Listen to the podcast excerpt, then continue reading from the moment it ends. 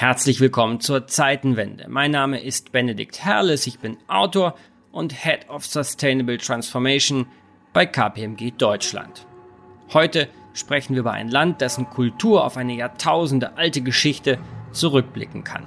Ein Land, das in der Antike eines der größten und mächtigsten Weltreiche war. Ein Land, dessen Gelehrte einst das goldene Zeitalter des Islam mitbegründeten. Ein Land mit großen kulturellen und landschaftlichen Schätzen. Aber auch ein Land, dessen politische und geistliche Führung das eigene Volk unter der Fahne des schiitischen Islam brutal unterdrückt und Menschenrechte im großen Stil mit Füßen tritt. Ein Land, das für die Stabilität und vor allem Instabilität des gesamten Nahen Ostens maßgeblich mitverantwortlich ist. In dieser Zeitenwende reden wir über den Iran.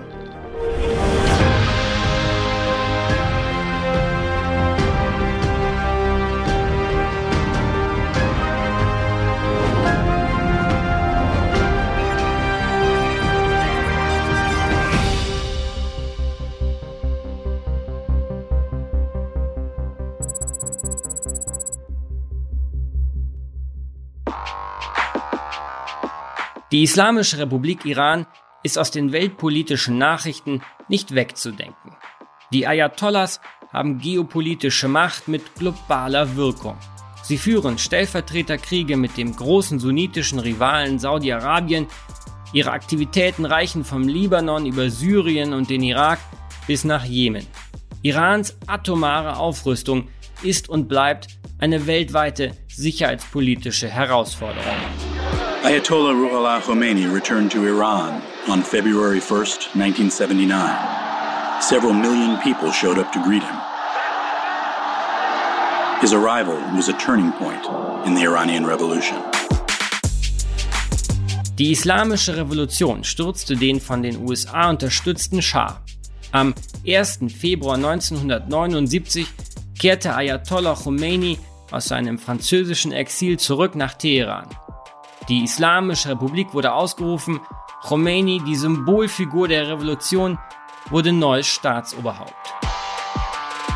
Die Revolution brachte nicht die Befreiung von monarchischer Unterdrückung, sondern eine Theokratie. Das höchste und mächtigste Amt im Iran hat seitdem der Religionsführer. Er wird nicht vom Volk, sondern von einem theologischen Expertenrat ernannt. Auf Ayatollah Khomeini folgte 1989 Ayatollah Khamenei, der bis heute amtierende Religionsführer. In der Geschichte der Islamischen Republik gab es also nur zwei Amtsinhaber. Der Religionsführer ernennt den vom Volk gewählten Präsidenten und kann ihn unter gewissen Umständen absetzen. Und er ist Oberbefehlshaber der iranischen Streitkräfte, kann also über Krieg und Frieden entscheiden.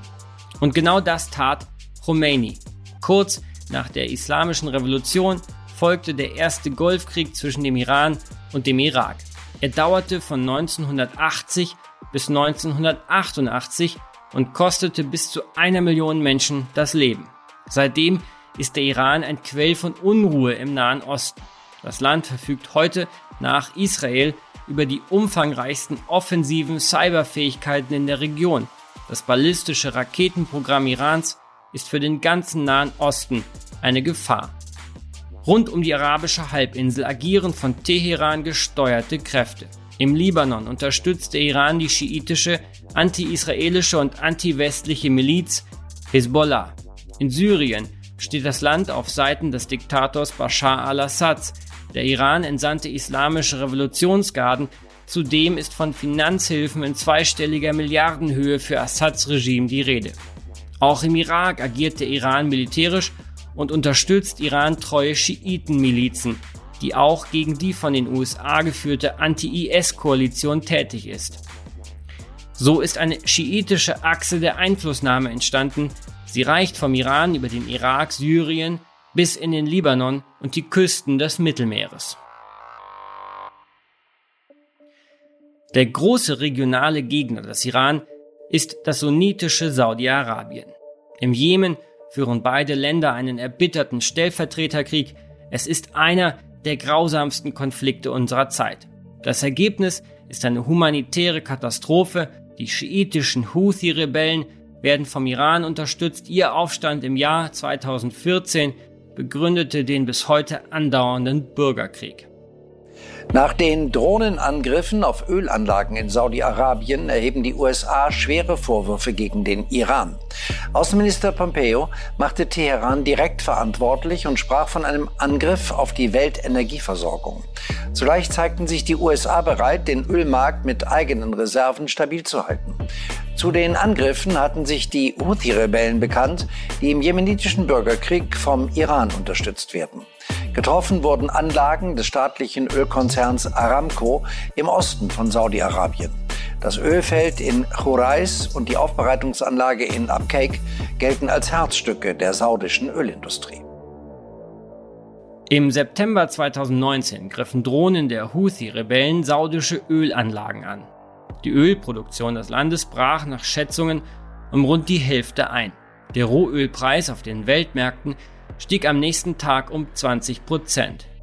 Vor allem aber führte der Angriff zu einer weiteren Destabilisierung des Nahen Ostens und verschärfte den Konflikt zwischen Saudi-Arabien und dem Iran.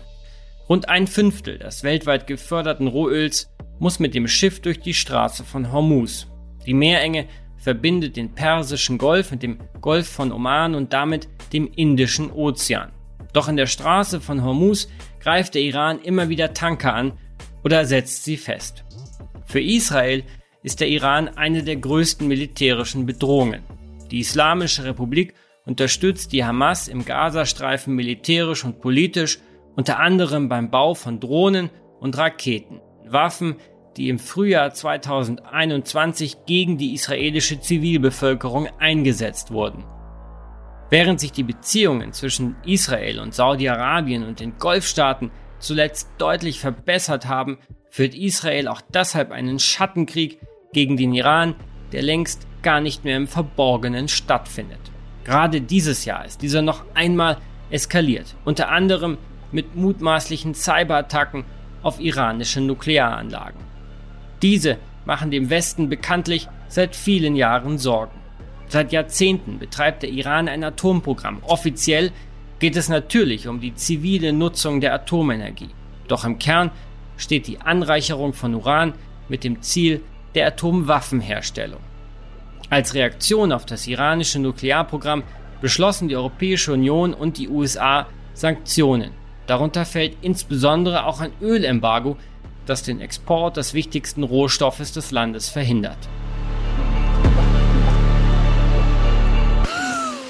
Nach langen diplomatischen Verhandlungen trat dann im Januar 2016 das Atomabkommen zwischen dem Westen und dem Iran in Kraft. Inhalt des Deals der Iran beschränkt sich auf die zivile Nutzung der Atomenergie. Im Gegenzug werden Sanktionen aufgehoben, Öl kann wieder exportiert werden. Doch dieser Deal hielt nicht lange. I am announcing today that the United States will withdraw from the Iran nuclear deal.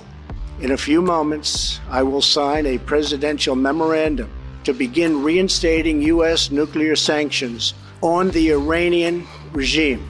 We will be instituting the highest level of economic sanction.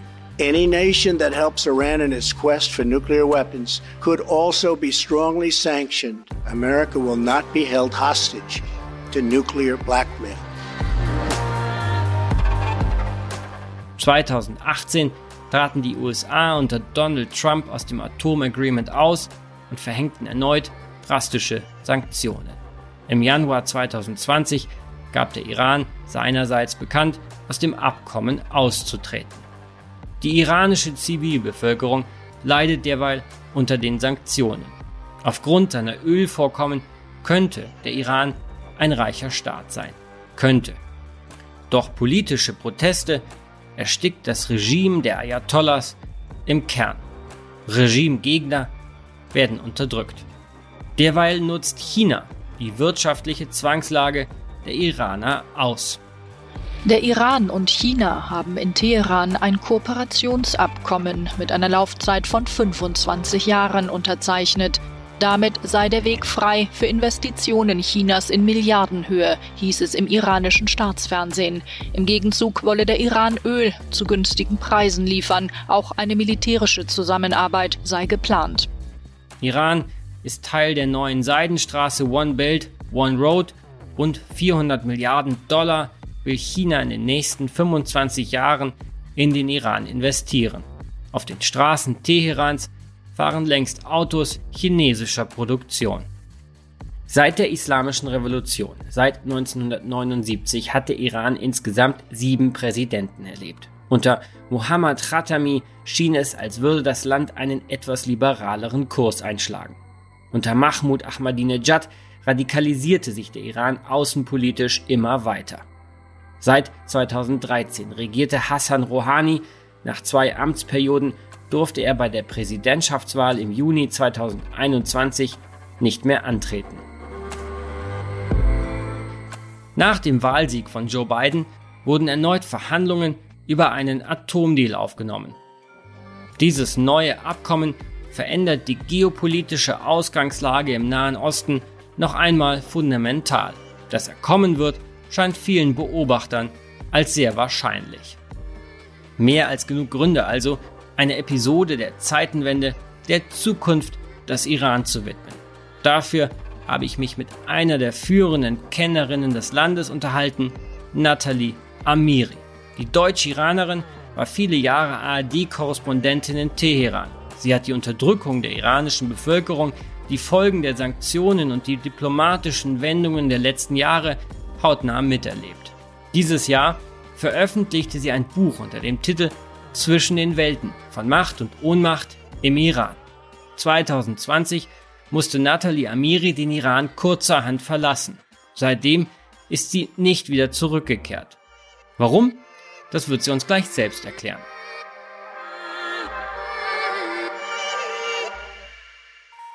Hallo Frau Amiri. Hallo. Beginnen wir mit einer persönlichen Frage. Von 2015 bis 2020 leiteten Sie das ARD-Büro in Teheran. Dann mussten Sie das Land verlassen und können nun nicht mehr zurück. Warum? Weil es eine Sicherheitswarnung gab vom Auswärtigen Amt. Die haben sie meinem Sender, dem Bayerischen Rundfunk, mitgeteilt, dass es möglich ist und sehr wahrscheinlich, dass ich als politische Geisel genommen werden könnte und ähm, sie dringend davon abraten, mich weiter in den Iran einreisen zu lassen. Und der Sender hat dann entschieden, dass es einfach zu gefährlich ist. Das liegt daran, ich habe zwei Pässe, einen iranischen, einen deutschen.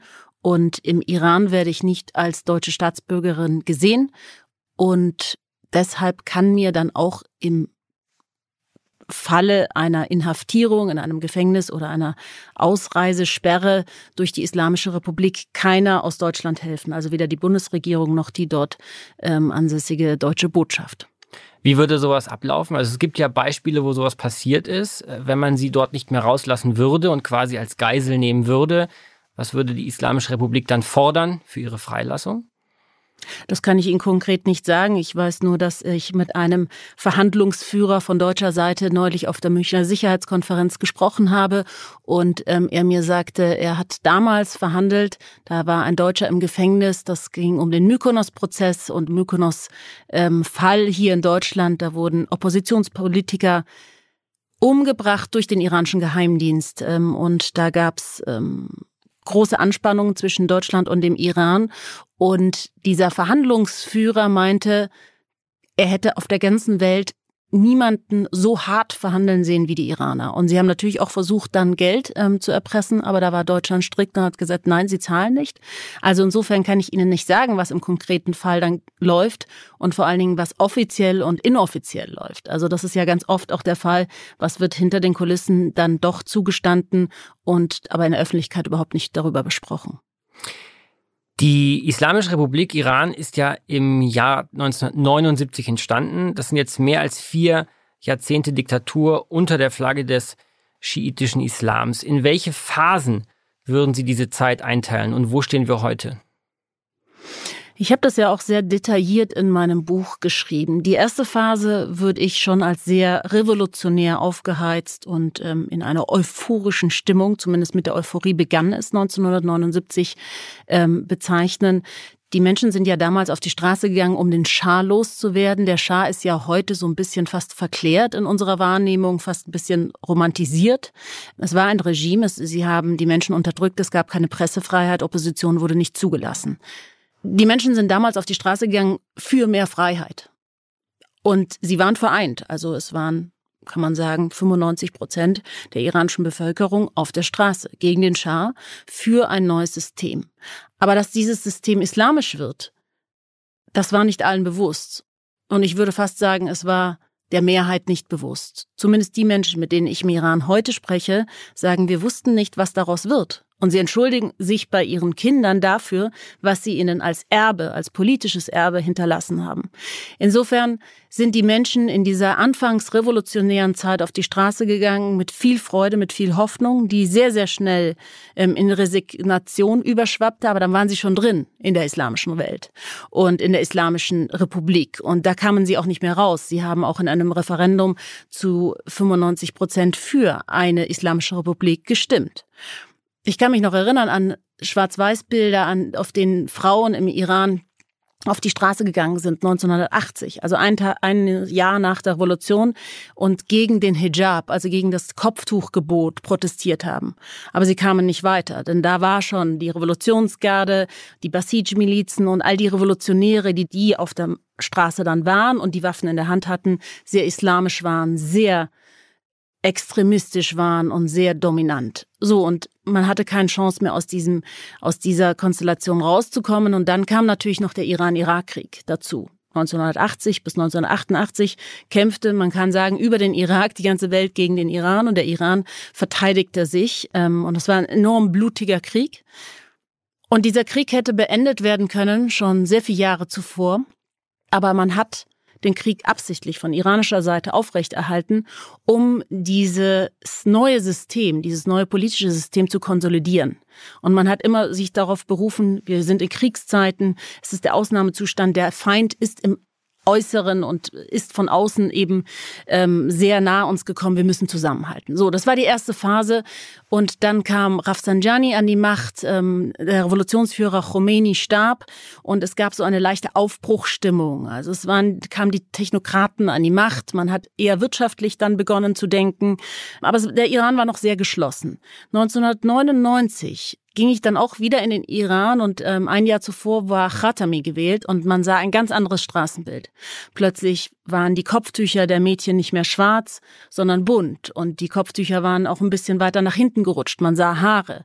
Ähm, ich war auf so viel Partys eingeladen wie nie wieder danach in meinem Leben. Man hat ein paralleles, paralleles Leben zur Islamischen Republik aufgebaut im Verborgenen, natürlich geheim, aber irgendwie wurde es auch so ein bisschen akzeptiert. Satellitenfernsehen nahm Einzug. Man wusste plötzlich, was sich außerhalb der iranischen Grenzen abspielt. Und dann kam 2005 Ahmadinejad an die Macht und ähm, diese ganze Blamage für das iranische Volk, so sagen sie es selber, ging los, indem er sich aufführte wie ein Berserker und ähm, ja, Aussagen Richtung Israel tätigte, man müsste das Land von der Landkarte vernichten und äh, katapultierte sich dann mit seiner Politik wirklich ins Politische aus. Dann gab es einen Riesenaufstand, und zwar der größte ähm, seit der Islamischen Revolution 2009, die Grüne Bewegung. Und in der versuchten ähm, wirklich Millionen Menschen, und damals war ich schon auch Korrespondentin im Iran, auf der Straße ähm, gegen die Wiederwahl von Ahmadinejad zu protestieren und auch für mehr, für Reformen. Man hat gesagt, man will nicht mehr so weiter leben. Es ist eine enorm intellektuelle und gebildete Mittelschicht, ähm, die auf der Straße war und die einfach gesagt haben, nein, nicht mehr. Wir wollen einfach ein anderes System haben. Wobei ich muss mich korrigieren, von System-Change, also von Regime-Change hat noch niemand gesprochen, aber sie wollten Reformen. Der Aufstand wurde blutig niedergeschlagen und im Grunde genommen begann dann der zweite große Exodus aus dem Iran nach 79, also Oppositionelle, NGOs, Journalisten. Entweder landeten sie im Gefängnis oder sie verließen das Land oder sie wurden mundtot gemacht. Das heißt, es herrschte eine wirklich fast depressive Stimmung über dem gesamten Land. Und dann gab's nochmal ein positives Aufbäumen, und zwar als es zum Abschluss des Atomabkommens 2015 kam, in dem erneut die Bevölkerung gehofft hatte, dass sie Teil der Welt werden, und zwar Teil der westlichen Welt, nicht Teil des chinesischen und russischen Kosmos, sondern Teil der westlichen Welt, denn da sehen sich Iraner mehrheitlich. Nicht, dass sie genauso leben wie wir, aber sie sind gar nicht so unähnlich wie wir. Das haben auch übrigens immer wieder alle Touristen, die in dem Land waren, mir bestätigt. Und das hat nicht geklappt, denn Trump ist einseitig ausgestiegen 2018 aus dem Atomabkommen. Der ursprüngliche Gedanke war ja, Iran fährt sein Nuklearprogramm runter. Dadurch wird die Region gesichert, ja, oder ein sichererer sichereres Terrain und ähm, Iran bekommt im Gegenzug Wirtschaftsaufschwung. Das heißt, Sanktionen werden aufgehoben und Iran, den es dringend benötigte, bekommt ähm, Investments aus dem Ausland in Milliardenhöhe und technisches Know-how für ihre veralteten Ölanlagen, für ihre veralteten Gasanlagen, auch für die Atomkraftwerke.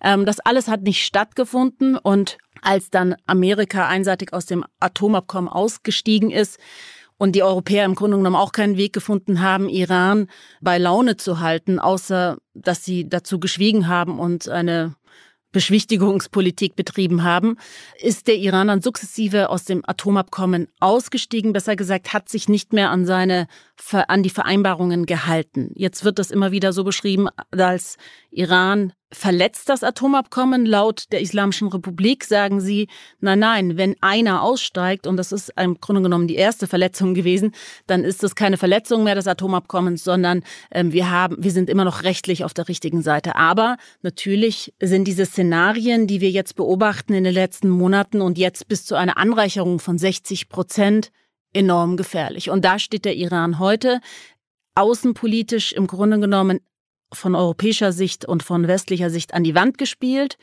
in einer ökonomischen Sackgasse und immer mehr vereinnahmt von China und Russland. Sie beschreiben den Iran in Ihrem Buch als äh, Land der Paradoxe. Was meinen Sie damit?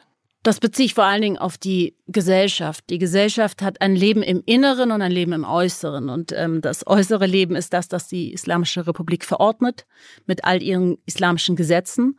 Und dann gibt es das Leben, das beginnt, wenn die Türen zu sind und die Rollläden nach unten gehen und die Vorhänge zugezogen sind. Also ich habe nie im Iran offene Fenster gesehen, wenn man nicht im Penthouse wohnt, weil man das Leben, das man in der Wohnung, im Haus hat und lebt, einfach nicht zeigen kann, weil man jederzeit Angst haben muss, dass man denunziert wird, dass jemand vorbeiläuft und vielleicht sieht, dass man kein Kopftuch trägt. Denn sehr, sehr viele Menschen im Iran tragen kein Kopftuch, wenn die Türen zu sind. Also selbst die Traditionellen sagten mir ganz oft, du kannst ruhig dein Kopftuch abnehmen. Ja, und ich meine, jetzt ist das Ganze nicht in Bezug nur auf das Kopftuch, überhaupt auf die Lebensweise. Ja, welches Fernsehen Sie sehen. Sie schauen sich Satellitenfernsehen mehrheitlich an. Dann die islamische Staatspropaganda übers Staatsfernsehen funktioniert nicht mehr. Es kommt nicht mehr bei den Menschen an. Sie glauben der Machtelite nicht mehr. Denn inzwischen haben auch die sozialen Medien Einzug genommen und über die sozialen Medien wird unglaublich viel an Informationen über ihre korrupten Politiker äh, berichtet. Und allein Telegram, der Messenger-Dienst ähm, und äh, News-App, hat über 40 Millionen Follower im Iran. Das heißt, die Bevölkerung ist nicht mehr naiv in Bezug auf die, das Regime, aber die Gesetze sind so strikt und ähm, immer wird mit dem, Ira mit dem Islam auch Angst geschürt, dass man keine Möglichkeit hat, bis auf dieses schizophrene parallele Leben, das man sich aufgebaut hat als Gesellschaft. Wie würden Sie den Zustand der Protestbewegung im Iran beschreiben? Welche Chance hat sie überhaupt? Das ist sehr, sehr schwer. Ich war wirklich bei allen Protesten als Beobachterin, als Journalistin dabei.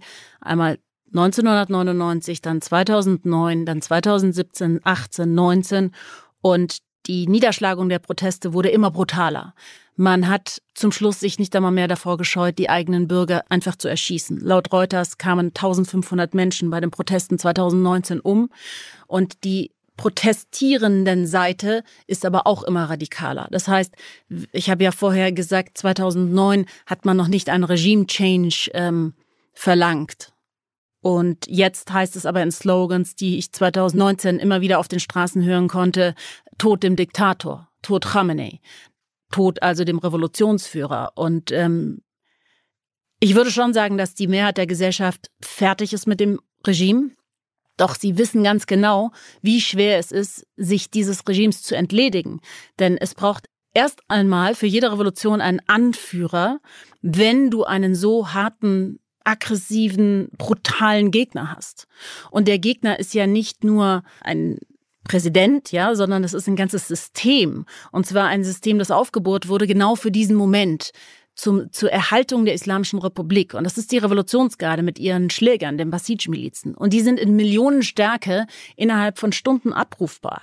Und 2009 konnte ich sogar beobachten, dass nicht nur Iraner auf der Straße waren, die ihre eigenen Mitbürger niedergeschlagen haben, sondern auch Söldner, arabisch sprechende Söldner, vermutlich aus dem Libanon und aus Syrien hinzugezogen wurden, um die Menschen ähm, einzuschüchtern, umzuschlagen. Und einzuschüchtern, damit meine ich nicht, dass sie nur auf der Straße standen, schwer bewaffnet, sondern sie haben wirklich Frauen, jugendliche Mädchen, alle niedergeschlagen. Und diese Situation, ich meine, wir waren ja auch als Journalisten aus dem Westen Feind in ihren Augen und wir mussten uns mit der Zivilbevölkerung genauso verstecken. Wir hatten da ja keinen Freifahrtschein auf der Straße. Und diese Basij-Milizen sind uns entgegengekommen und man bekommt es wirklich mit der Angst, weil es, du hast das Gefühl, da sind Tiere, die auf dich losgehen. Die haben blutunterlaufene Augen und sind vermutlich auf Drogen, ich kann es nicht sagen, aber ich weiß, dass sehr, sehr viele Basij-Milizen vorher in Moscheen eingesperrt wurden und die dann richtig heiß gemacht wurden mit Koransuren und immer wieder wurde ihnen gesagt, der Feind ist im Außen, der Feind ist im Außen, aber der Feind ist die eigene iranische Bevölkerung. Diese, diese Spaltung der Gesellschaft auch, ja, also die systemtreuen und die immer größer werdende Masse derjenigen, die gegen das System sind, ist so gefährlich auch, dass, dass ich mir nicht vorstellen kann, dass es im Iran jemals einen friedlichen Wandel gibt. So schlimm das ist, als Journalistin das zu sagen und so sehr man sich das wünscht für diese Nation. Aber hinzu kommt, dass Iran auch noch ein Vielvölkerstaat ist. Das heißt, 49 Prozent des Irans, der iranischen Bevölkerung sind Minderheiten und die haben auch noch ne, im, im Osten, im Westen, im Süden separatistische Bestrebungen. Das heißt, dieses Land könnte auch zerfallen. Und eine Sache, die sich auch geändert hat, dass der Ruf nach Regime Change aus dem Inneren nicht mehr so laut ist, ist schon Syrien. Denn man hat gesehen, was aus Syrien passiert ist. Dieses Land, und ich habe selber in Damaskus auch ein Semester studiert, war idyllisch, wenn man jetzt mal absieht von Geheimdienst ähm, vom Assad-Regime. Aber es war ein wunderschönes Land, das jetzt auf Jahre, auf Jahrzehnte zerstört ist und Millionen auf der Flucht sind und Hunderttausende gestorben sind. Insofern hat man Angst als iranischer Bürger, dass das dem eigenen Land passiert. Und solange es keinen Anführer gibt und kein Programm, wohin es gehen soll, und du weißt, sobald du auf die Straße gehst, riskierst du ja nicht nur deinen Universitätszugang, nicht nur das, dass, dass du einen Eintrag bekommst in die Akten oder verhaftet wirst, sondern du riskierst damit dein Leben. Und da überlegt man sich dreimal ohne Ziel, nur aus Protest auf die Straße zu gehen. Ganz wichtige Frage, wie sieht die Zukunft der Frauenrechte im Iran aus? Es gab vor 2009 eine sehr große, sehr mutige und sehr willensstarke Frauenrechtsbewegung, die ausgesiebt wurde und ausgedünnt wurde und kaum einer übrig ist. Also die letzte große Menschenrechts- und Frauenrechtsaktivistin, aber auch Anwältin Nasrin Sotoudeh befindet sich im Gefängnis. Sie hat ähm, ein Urteil bekommen, 38 Jahre Haft inklusive 147 Peitschenhiebe. Ähm, ich kenne Nasrin Sotoudeh sehr gut. Ich war mit ihr öfters bei Verhandlungen. Sie hat überwiegend Minderheiten verteidigt, auch pro bono Frauen, deren Lage im Grunde genommen aussichtslos war, weil sie sich gegen das System aus aufgelehnt haben. Und Nasrin Sotoudeh war eine enorm und ist nach wie vor eine enorm willensstarke, mutige Frau. Aber sehr viel mehr gibt's nicht mehr. Im, in Europa ja, in Amerika auch, nur ähm, von außen die Stimmen sind natürlich nicht so einflussreich wie im Inneren. Kommen wir auf Geopolitik und auf Sicherheitspolitik zu sprechen. Ähm, was bedeutet eine Wiederbelebung des Atomabkommens für das Land und für sein Regime? Eine Konsolidierung, würde ich sagen. Das Problem an der ganzen Angelegenheit Atomabkommen und Iran ist, man muss eigentlich entscheiden zwischen Pest und Cholera. Kommt man zurück zum Atomabkommen, und das ist ja auch gerade die schwierige Aufgabe, die sich die beiden Administrationen vorgenommen hat, dann weiß man, man konsolidiert das System. Denn Iran würde dadurch natürlich eine Menge von Sanktionen nicht mehr erfahren. Das Land würde wieder wirtschaftlich wachsen und sie würden sich stabilisieren. Es gibt dann den Wirtschaftsaufschwung vermutlich, denn das Versprechen ist, die Sanktionen fallen zu lassen. Und Iran ist ja ein wirtschaftlich sehr interessantes Land. Also als ich 2015 hatte ich ja gerade das ARD-Studio übernommen und ich habe noch nie so viel westliche Delegationen gesehen, die ins Land kamen und sich alle die Klinke in die Hand gaben. Und alle wollten mit Iran Geschäfte machen. Ich meine, klar, so ein plötzlich ein sich öffnender Markt auf der Welt mit so viel Milliarden, die sie brauchen an Investitionen, war für sämtliche Großkonzerne, aber auch zum Beispiel ganz viele mittelständische Unternehmen aus Deutschland unglaublich sexy. Das wird wohl dann wieder so auch passieren. Die iranische Bevölkerung sagt dazu, und da sind sie auch wieder gespalten, die einen sagen, naja, wir können echt fast nicht mehr atmen. Die Sanktionen haben unser tägliches Leben so dramatisch verschlechtert. Wir leiden unter der Inflation, die bei über 40 Prozent ist. Arbeitslosigkeit ist unglaublich hoch. Die Preise haben sich verdoppelt, verdreifacht. Es gab einen Währungsverfall von 300 Prozent. Das heißt, das sind alles Dinge, die Menschen hatten wirklich kaum mehr Geld, das Brot auf den Tisch zu bekommen. Und ich spreche gar nicht von Fleisch, weil Fleisch können sich nur noch die wenigsten leisten. Das ist die eine Seite. Und die andere Seite sagt, nein, wenn die Islamische Republik jetzt dieses JCPOA, also dieses Atomabkommen wieder bekommt, wenn die Amerikaner zurückgehen und die Europäer haben ja nur darauf gewartet, dass es wieder abgeschlossen wird, wird dieses System weiter bestehen bleiben. Und keiner im Westen achtet darauf, dass die Menschenrechtsverletzungen mehr denn je im Iran stattfinden und die Hinrichtungsrate sich in den letzten Monaten ähm, sehr, sehr erhöht hat. Also insofern sind da auch sehr viele, aber gerade auch die Menschen die Iraner, die im Ausland leben und natürlich nicht so sehr unter den Sanktionen leiden, entsetzt über die ähm, westliche Politik, dass man im Grunde genommen Iran, und das ist ja auch so ein bisschen Bidens Strategie, ähm, ruhig stellen will. Also, denn würde Iran weiter anreichern auf 60 Prozent, wäre die Breakout-Dauer, und das haben schon im Februar die Geheimdienste, westliche Geheimdienste ausgerechnet, würde sie bei dreieinhalb Monaten liegen, dass Iran den, also eine Atombombe in den Händen hätte. Das wäre natürlich verheerend, also auch für die Region. Dann würde Saudi-Arabien und Israel ausflippen. Insofern möchte ich gerade in dieser Sache keine Politikerin sein. Aber selbst mit Deal bleibt das Land ja auch sicherheitspolitisch, losgelöst von der innenpolitischen und der wirtschaftlichen Lage, ja ein, ein Konfliktherd. Das Land verfügt über die umfangreichsten offensiven Cyberfähigkeiten in der Region das ballistische Raketenprogramm ist für den ganzen Nahen Osten eine Gefahr. Das Land schikaniert weiterhin den Tankerverkehr im Persischen Golf. Äh, vom Iran unterstützte Milizen operieren weiterhin in der gesamten Region, insbesondere im Irak, in Syrien. Keines dieser Probleme wird ja überhaupt vom Atomdeal in irgendeiner Weise beeinflusst. Nein, wird es nicht. Ähm, das hätten die Amerikaner gerne. Also sie sprachen auch immer von einem Better Deal oder von einem New Deal, was die Iraner äh, immer wieder zurückwiesen und gesagt haben, nee, nee, es gibt nicht JCPOA 2.0, sondern es gibt nur das Atomabkommen, so wie wir das 2015 abgeschlossen haben. Und es wird kein einziges Wort verändert. So wie der Stand jetzt ist, sieht es danach aus, dass die Iraner wohl am längeren Hebel sitzen. Denn was wäre die Alternative? Die Atomanlagen zu bombardieren? Insofern für eine Verzögerung zu sorgen. Nur Iran ist nicht nur Iran, sie haben Verbündete.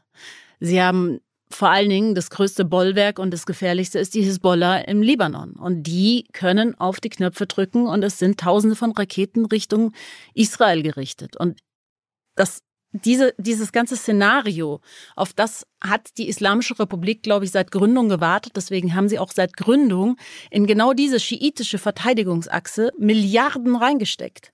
Denn alleine also wenn wir jetzt nur die iranischen Grenzen betrachten, hätte man, glaube ich, mit dem ganzen Land und mit den Atomanlagen, mit dem Atomprogramm fertig werden können. Insofern, dass man das dann hätte wohl bombardieren müssen. Aber Iran ist nicht alleine. Sie haben überall schiitische Verbündete und diese schiitischen Verbündeten treten, tre treffen auch auf amerikanische Soldaten. Also ich meine, jetzt ziehen die Amerikaner aus Afghanistan ab, aber Iraner sind in Afghanistan, Iraner sind vor allen Dingen im Irak sehr, sehr dominant. Sie sind in Syrien. Es würde sich nicht nur auf den Iran beziehen, eine Eskalation. Das führt uns gleich zur nächsten Frage. Israel führt ja derweil einen Schattenkrieg mit dem Iran, der gar nicht mehr so sehr im Verborgenen stattfindet. Und gerade dieses Jahr ist dieser ja noch einmal eskaliert. Unter anderem mit einer mutmaßlichen Cyberattacke auf eine iranische Nuklearanlage. Wie wird sich dieser Schattenkrieg aus Ihrer Sicht weiterentwickeln, gerade vor dem Hintergrund der ja, schiitischen Verteidigungsachse, die Sie gerade angesprochen haben? Als sehr diffizil. Also es wird, wie gesagt, nicht leicht werden und jeder Tag kann auch zu einer Eskalation führen. Auch wenn wir schon gesehen haben, äh, zu Beginn 2020 wurde ja ähm, Qassem Soleimani, der General der Quds-Brigade, die Quds-Brigade ist vor allen Dingen für ausländische ähm, Interventionen in der Region und aber nicht nur in der Region, sondern international zuständig, ähm, gehört ist ein Teil der Revolutionsgarde. Ähm, dieser General wurde von den Amerikanern in Bagdad getötet. Und man ging eigentlich davon aus, dass es zu einer Eskalation kommen wird. Nur war es ein Beweis dafür, dass weder Iran noch Amerika an einer Eskalation interessiert sind. Denn Amerika hat vor und Biden, glaube ich, noch dringender und schneller als Trump sich aus der Region zurückzuziehen. Er entpriorisiert den gesamten Nahen Osten und das hat man schon in seiner nationalen Sicherheitsstrategie, die er ja diese Interims, also diese vorübergehende internationale Sicherheitsstrategie gesehen. Amerika bezieht sich mehr auf das eigene Land. Sie haben Probleme, sie haben Covid, sie haben die ganzen wirtschaftlichen, wirtschaftlichen Folgen und Missstände durch Covid und ähm, sie haben die Spaltung der Gesellschaft. Also die Amerikaner möchten sich aus der Region zurückziehen und möchten mit diesem ganzen Sumpf, wie sie es mal selber beschrieben haben, nicht mehr zu tun haben. Iran ist gar nicht in der Lage, einen Krieg gegen Amerika zu gewinnen. Das wissen sie. Auch wenn sie das fast größte, weltweit größte konventionelle ballistische Raketenprogramm haben. Aber militärisch werden sie komplett unterlegen. Also deswegen ja auch die gesamte Proxy-Kriegsführung, die Iran seit Jahren betreibt. Insofern ähm, ich kann es Ihnen nicht sagen. Lassen Sie uns über das Verhältnis von Saudi-Arabien und dem Iran sprechen. Im Jemen führen beide Staaten einen fürchterlichen Stellvertreterkrieg. Im Libanon unterstützt Saudi-Arabien den sunnitischen Regierungschef. Der Iran, Sie sagten es bereits, die schiitische Hisbollah. In Syrien steht der Iran auf Seiten Bashar al-Assad. Saudi-Arabien unterstützt die Rebellen. Hinter dem Angriff auf saudische Ölanlagen im September 2019 steckten wahrscheinlich vom Iran unterstützte Houthi-Rebellen oder sogar der Iran selber. Wie geht es weiter mit diesem Großkonflikt zwischen der jeweils führenden sunnitischen und schiitischen Kraft im Nahen Osten? Ne, dieser Krieg, diese, dieser Kampf um die Vormachtstellung geht ja wirklich schon über Jahrzehnte. Ich persönlich denke, das ist kein religiöser Krieg, sondern ein reiner Machtkampf. Diese ganzen Stellvertreterkriege haben Sie schon erwähnt. Die Frage ist, wenn sich jetzt Amerika komplett aus der Region rauszieht und eine der ersten Ansagen war, dass sie ähm, Saudi-Arabien nicht mehr unterstützen im Jemen und dass sie Waffenverkäufe eingefroren haben und Iran immer weniger Geld hat, auch durch die Politik des maximalen Drucks und die ganze Sanktionierung, auch in ausländische Konflikte zu investieren muss man sehen, ob diese Region sich dann irgendwie von selbst heilt oder eskaliert. Ja, aber der Westen zieht sich raus aus der, aus der Region und solange kein Geld und keine Waffen mehr fließen, ja, und die Staaten nicht in irgendeiner Weise unterstützt werden, vielleicht geht ihnen die Puste auch aus. Also das ist zumindest meine Hoffnung. Auf der anderen Seite hat man ja jetzt gesehen, dass es doch auch die Möglichkeit gibt, auch wenn nicht in erster Linie der Frieden die Prämisse ist, aber man hat ja jetzt auch, man nennt es Friedensabkommen, geschlossen zwischen Israel und Bahrain und ähm, der Vereinigten Arabischen Emirate und Israel. Und davon war man ja auch nicht ausgegangen, dass dies möglich sei. Natürlich ist einer der Gründe auch dafür, der Feind meines Feindes ist mein Freund, ja, und das in Bezug auf Iran für Israel. Auf der anderen Seite aber hat ja die gesamte Region nichts von diesen Kriegen ähm, als Mehrwert bekommen. Und ähm, Saudi-Arabien geht auch langsam die Puste aus. Der Krieg ist sehr kostspielig im Jemen. Es gibt jetzt Gespräche zwischen Saudi-Arabien und dem Iran nach langer Zeit wieder und es bleibt abzuwarten, wie die sich entwickeln und wohin die Reise geht. Entscheidend wird es sein, Gibt es ein JCPOA oder wird der Iran weiter anreichern? Denn wenn Iran weiter anreichern wird, muss man sehen, was man mit dem Iran macht. Aber dann wird früher oder später Saudi-Arabien sagen, so, und jetzt bauen wir auch mal unsere Atomraketen. Ähm, jetzt haben wir über die Region an sich gesprochen. Jetzt reden wir mal über die zwei großen Spieler, die noch übrig sind in dem ganzen, auf dem Spielfeld, nämlich China und Russland. Beginnen wir mit äh, China. Iran ist Teil der neuen Seidenstraße, One Belt, One Road. 400 Milliarden Dollar will China in den nächsten 25 Jahren in den Iran investieren. Welche geostrategische Rolle spielt also die Volksrepublik im Iran? Ich würde es fast umdrehen. Welche geostrategische Rolle spielt Iran für China? Ähm, für den Iran ist China ein Ersatz für den Westen. China nimmt die Lücken ein, die der Westen hinterlassen hat. Und China ist auf keinen Fall mehr außer Acht zu lassen im Sinne von geostrategischer Balance. Also China bietet längst nicht mehr im Iran nur wirtschaftliche Anreize. Sie verfolgen auch Sicherheitsinteressen. Und zwar wollen sie einfach, dass ihre neuen Deals nicht mehr gefährdet werden. Und da sind sie einfach daran interessiert, dass es zu keiner Eskalation führt. Und ähm, es gibt auch keinen bevorzugten Partner der Chinesen in der Region, sondern sie versuchen eigentlich das ganz gut auszubalancieren, um so viel wie möglich auch Energie zu schröpfen. Ja, und Iran hat da ein sehr interessantes Angebot für China an Energiemix, ähm, Öl und Gas. Und es kam ja jetzt ähm, neulich zu diesem Riesendeal, dieser 25-Jahres-Vertrag zwischen China und Iran, auch wenn man noch nicht ganz genau weiß, was die Details, wie die aussehen. Aber das hat natürlich sehr eingeschlagen. Und es war ähm, kurze Zeit und ich glaube sogar nur einen Tag, nachdem Biden gesagt hat, China Ne? Also den, die haben wir jetzt im Fokus. Das hat man ja schon auf der Münchner Sicherheitskonferenz rausgehört, dass China und Russland im Grunde genommen die neuen alten Feinde sind und ähm, dass man da jetzt den Fokus darauf legt, da diese ja Machtverschiebung zum Vorteil der Chinesen und Russen ähm, irgendwie wieder zu revidieren, wenn man das Ganze auch nicht aufhalten kann, aber zumindest zu verzögern. Und Russland? Naja, Russland ist auch der Nutznießer der unorganisierten westlichen Politik in der Region. Russland hat ja im Grunde genommen keine großen, natürlich ist es, ne, an Worten gibt es viel Kritik, aber im Grunde genommen hat Russland nicht sehr viel dann an, an Sanktionen erfahren müssen, so dass sie gelähmt wurden. Und ähm, gerade in Syrien hat Russland das Zepter übernommen. Russland ist strategischer Partner des Iran. Russland und China sind in Gesprächen, sie führen eigentlich eine sehr ähnliche Strategie. Und zwar nicht auf einen zu setzen, sondern auf mehrere. Und sie besetzen ratzfatz, sobald der Westen eine Lücke freigibt, diese Lücke. Und insofern rücken sie natürlich auch an uns immer näher heran. Also dieser China Iran-Deal bezieht sich ja nicht auf Öl und Gas nur, sondern auch auf Häfen, auf Flughäfen, auf wichtige Infrastrukturpunkte des Iran. Insofern sind da die Chinesen schon 5000 Kilometer von uns weit weg. Und wie sieht diese strategische Partnerschaft zwischen Russland und dem Iran aus, die Sie gerade erwähnt haben? Also ich würde sagen, es ist keine Liebe. Es ist eher äh, eine nutznießerische Beziehung, die sie haben, aber die auf sehr enger sehr enger Kooperation läuft. Es gibt enorm viele Gespräche zwischen Moskau und Teheran. Ähm, gerade Qasem Soleimani, der ehemalige Quds-Brigadenleiter, ähm, war sehr, sehr oft bei Putin und Putin sprach gerne mit ihm, weil sie, ich glaube, dasselbe Verständnis hatten von militärischer Kriegsführung.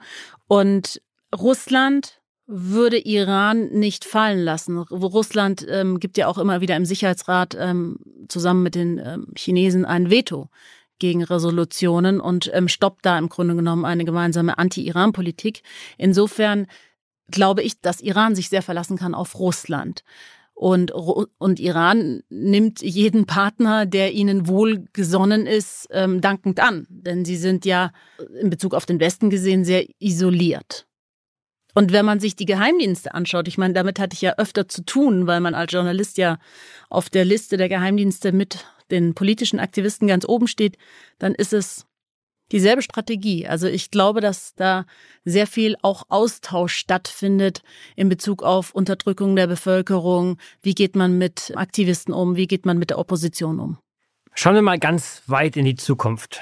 Wie abhängig ist der Iran eigentlich vom Öl? Und was bedeutet die globale Energiewende, die Dekarbonisierung der Weltwirtschaft eigentlich in der ganz langen Frist zur Mitte des Jahrhunderts für den Iran? Also ich war vor vier Jahren auf einer Ölbohrinsel, vor drei Jahren. Das sah wirklich aus wie irgendwelche Rostanlagen, die wir hier definitiv nicht mehr durch den TÜV bringen würden. Die Anlagen im Iran sind unglaublich veraltet. Deswegen hat man ja auch unter anderem den Atomdeal abgeschlossen, um da Investitionen aus dem Ausland zu bekommen.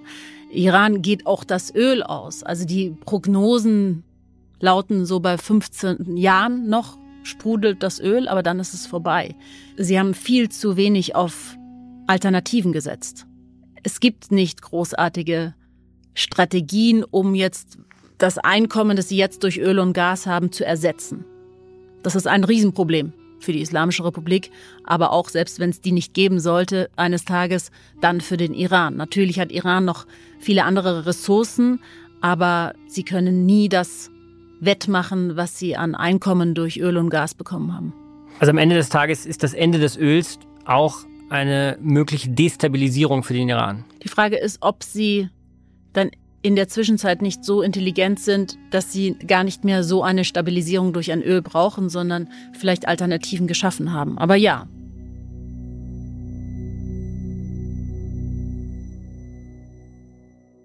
Fazit. Nathalie Amiris Perspektiven stimmen nicht unbedingt optimistisch. Freiheit, Demokratie, Menschen- und Frauenrechte scheinen für den Iran momentan in weiter Ferne. Das Land ist und bleibt zudem ein schwelender Konfliktherd im Nahen Osten. Klar ist, die Beruhigung der ganzen Region steht und fällt mit der Politik Teherans. Wer die Dauerkrise des Nahen Ostens begreifen will, muss den Iran verstehen. Für den Moment bleibt nur abzuwarten, wie sich ein neues Atomabkommen und ein neuer iranischer Präsident auswirken. Und es bleibt nur die Hoffnung auf eine Zeitenwende im Iran, auch wenn es dafür gerade eher wenig Anzeichen gibt.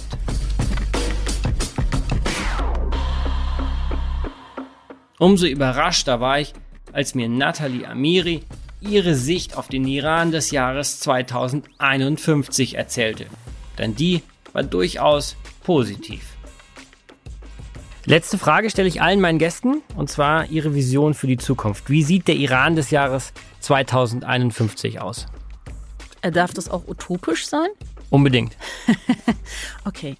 Ähm, dann sage ich, dass der Iran keine islamische Republik mehr ist, dass die Menschen so leben und ihre Religion, die sie verfolgen, ausführen können, die sie möchten, dass der Iran mit all dem, was er hat, glänzen kann in Bezug auf Landwirtschaft, Geografie, Freundlichkeit der Menschen und keine negativen Nachrichten mehr aus Iran kommen, sondern nur noch die Menschen sich hier im Biergarten erzählen, wie toll der letzte Iran-Urlaub war. Vielen Dank, Nathalie Amiri. Sehr gerne.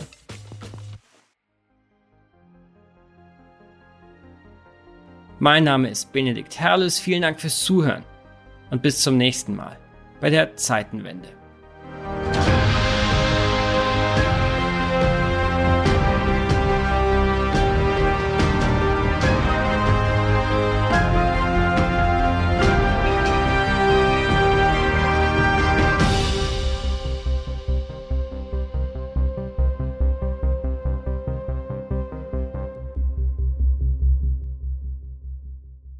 Dieser Podcast wird produziert von Podstars bei OMR.